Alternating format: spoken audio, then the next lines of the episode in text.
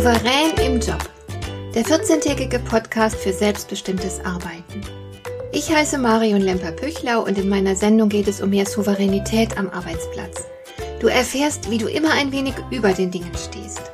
So kannst du deine Ziele erreichen, du bewahrst dir deine Selbstachtung und du ziehst mehr Befriedigung aus deiner Arbeit. Lass dich inspirieren und mach das Beste aus jedem Arbeitstag.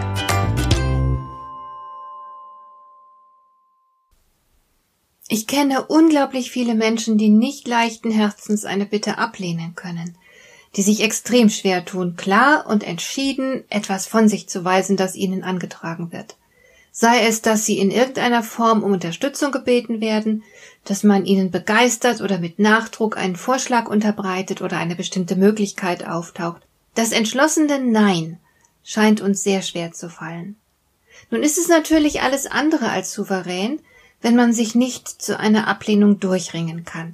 Denn all die Menschen, die das Nein nicht über die Lippen bringen, sind ja anschließend keineswegs glücklich. Allzu oft handelt es sich um ein halbherziges Ja, das man schon bald bereut. Aber warum fällt es so schwer, dieses herzhafte, überzeugte Nein? Ein Nein, bei dem man bereits Erleichterung verspürt in dem Moment, in dem man es ausspricht. Warum lehnen wir nicht viel öfter und selbstverständlicher ab?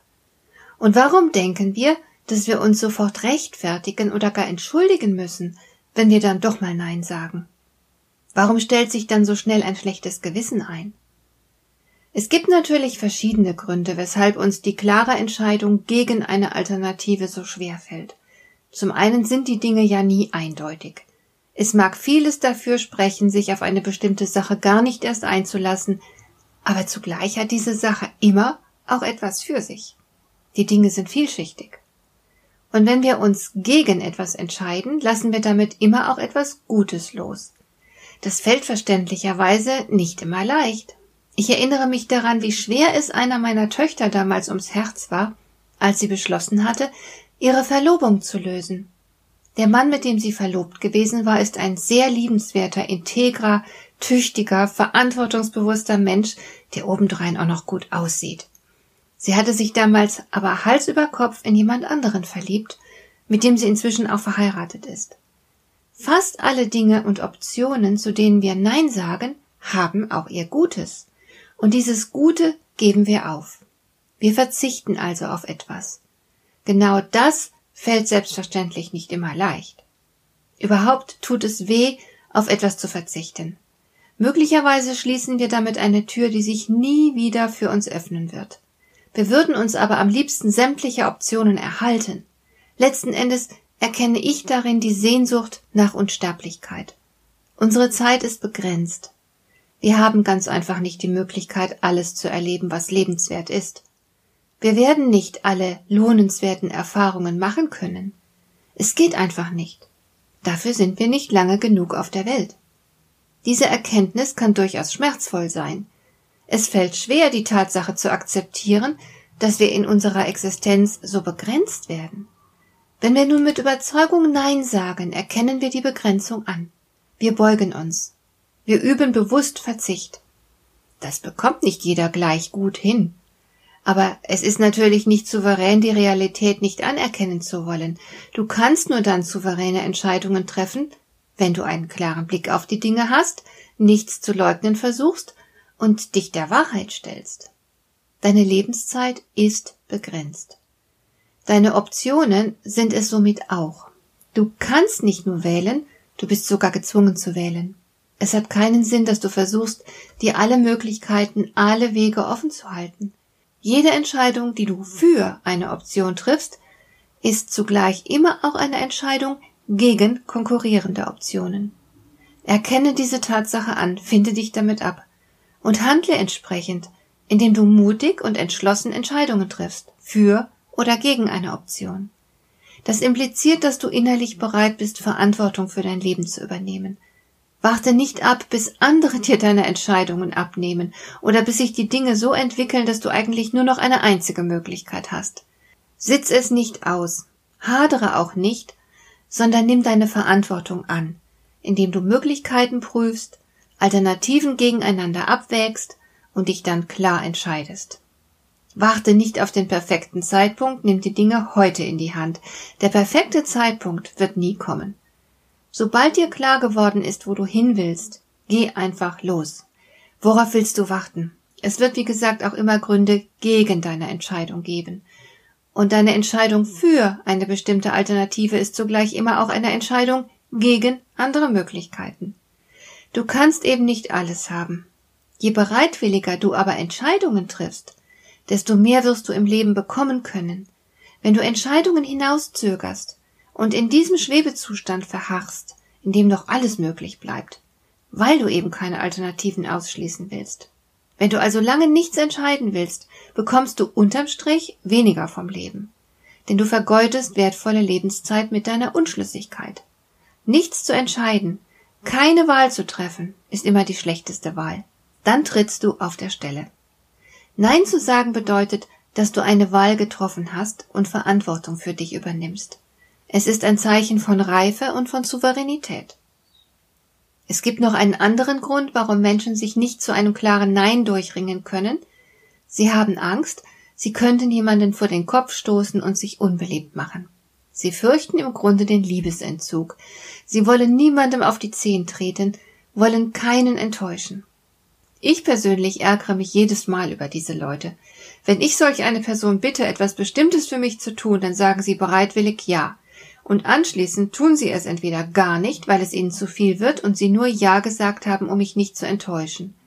Oder aber sie reißen sich ein Bein aus, um mir einen Gefallen zu tun, und ich merke, dass sie sich überfordert fühlen, was sie mich dann auch spüren lassen und mir indirekt zum Vorwurf machen. Darüber ärgere ich mich dann wirklich. Wenn ich einen erwachsenen Menschen frage, ob er etwas Bestimmtes für mich zu tun bereit ist, erwarte ich ein klares und ehrliches Ja oder Nein. Diese Entscheidung ist zumutbar. Und es ist ganz gewiss nicht souverän, Ja zu sagen, wenn man eigentlich Nein meint. Steh zu deinen Entscheidungen. Wer Ja sagt, weil er sein Gegenüber nicht gegen sich aufbringen will, verfügt gewöhnlich über ein schwaches Selbstwertgefühl. Solch ein Defizit macht abhängig von der Bestätigung anderer Menschen, da man sich die nötige Bestätigung nicht selbst geben kann. Wenn du dich abhängig machst vom Urteil anderer, bist du in deiner Entscheidungsfreiheit stark eingeschränkt. Das ist das genaue Gegenteil von Souveränität. Denn Souveränität bedeutet ja, Wahlfreiheit zu genießen. Bist du also versucht, zu oft Ja zu sagen, dann kümmere dich um dein Selbstwertgefühl. Du solltest in der Lage sein, es zu verkraften, wenn jemand mit dir unzufrieden ist, weil du seine Erwartungen nicht erfüllt hast. Wir müssen im Alltag ständig in Verhandlung miteinander treten, und es ist ganz selbstverständlich und etwas völlig Natürliches, andere zu frustrieren, weil wir nicht genauso funktionieren, wie sie sich das vorgestellt haben. Natürlich solltest du niemanden unnötig vor den Kopf stoßen. Deshalb brauchst du eine Technik, mit der du dein Nein so rüberbringst, dass du dein Gegenüber nicht kränkst. Wichtig ist aber, dass du dich für dein Nein niemals rechtfertigst. Denn wer sich rechtfertigt, hat sich im Grunde längst selbst verurteilt. Der andere spürt es, wenn du ein schlechtes Gewissen hast und nicht mit ganzer Person hinter deinem Nein stehst. Dann hakt er wahrscheinlich nach, weil er eine Chance wittert, dich noch umzustimmen. Er muss sich nur mit dem Teil in dir verbünden, der bereits schuldbewusst ist. Deswegen schlage ich dir folgende Techniken vor. Entweder Du lehnst das Ansinnen deines Gegenübers rundweg ab. Dann sagst du klipp und klar, nein, du wirst nicht tun, was der andere sich von dir wünscht, weil, und jetzt folgt eine kurze Begründung. Also, nein, ich kann Ihnen leider bei dieser Aufgabe nicht zur Hand gehen, weil ich vor meinem Urlaub noch etliches fertigstellen will. Da wird mir dann die Zeit zu knapp. Das ist keine Rechtfertigung, sondern eine Erklärung.